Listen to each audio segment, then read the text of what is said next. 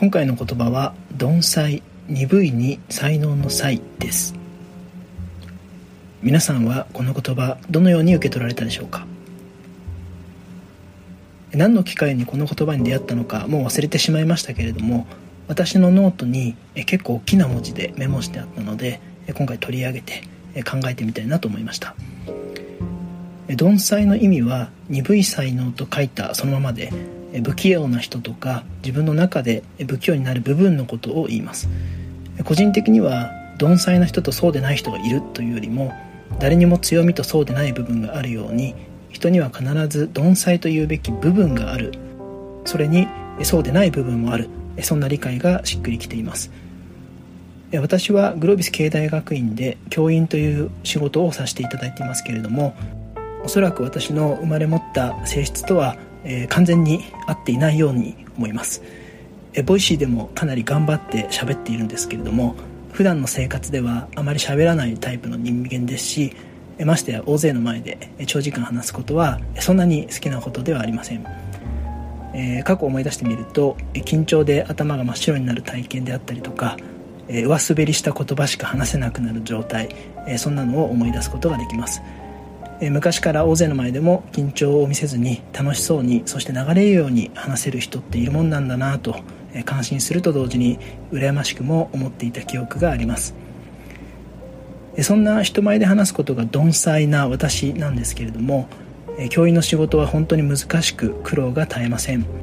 さらにグロービスの講義は一方的に話して講義を進めるのではなくて受講生の皆さんと議論対話を活発に取り入れながら進行していきますんで人前で話すっていうシーンの中でも私にとってはかなり難易度の高い状況なんです。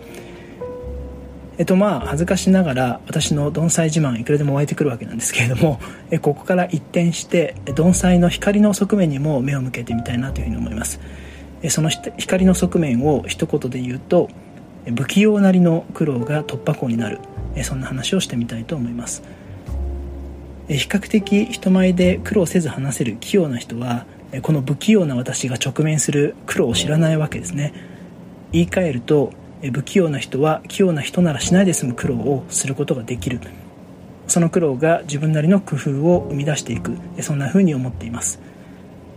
大抵自分なりの工夫は自分の強みや得意を生かした工夫の仕方になるのでこの苦労を無理なく突破することができます。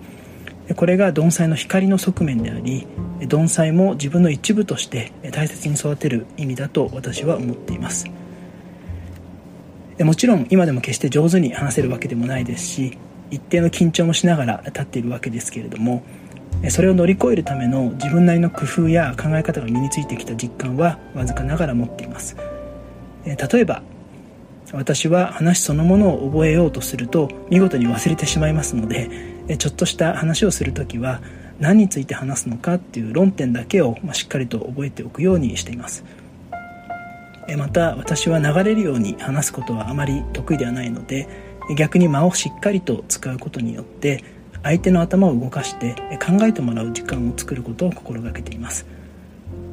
そして本当に言うことを忘れてどうにもこうにもならなくなってしまう時もあります。素直にその時は忘れたと言える心も養えたように思います。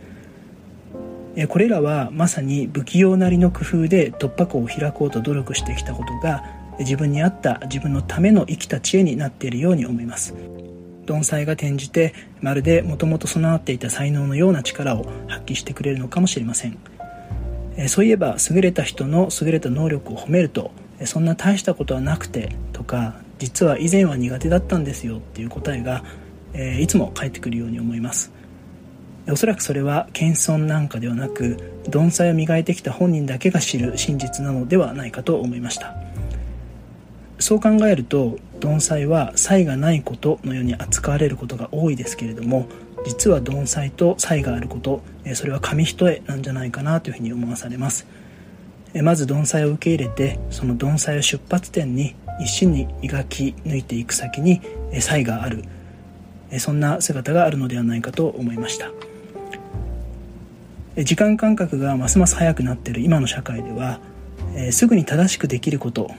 それが良しとされ評価を受けているように思います。それは一つ時代が求める姿なので受け入れざるを得ないことかと思いますがその一方で時間をかけることによってのみ磨くことができるそんな資質もあるのではないかなというふうに思います。今、え、まさにそんな資質を育てて開花させていくことが重要なんじゃないかなというふうに思います、え、そろそろまとめたいと思います。改めて、今日の言葉は鈍才鈍いに才能の才でした。ポイントは不器用なりの苦労が突破口になる。鈍才を磨き抜いた先に才があるでした。さあ皆さんはいかがでしょうか？皆さんにはどのような鈍才という才能の種が眠っているでしょうか？こんなこともぜひ考えてみてはいかがでしょうか？今回も最後まで聞いていただきありがとうございました。今日も素晴らしい一日をお過ごしください。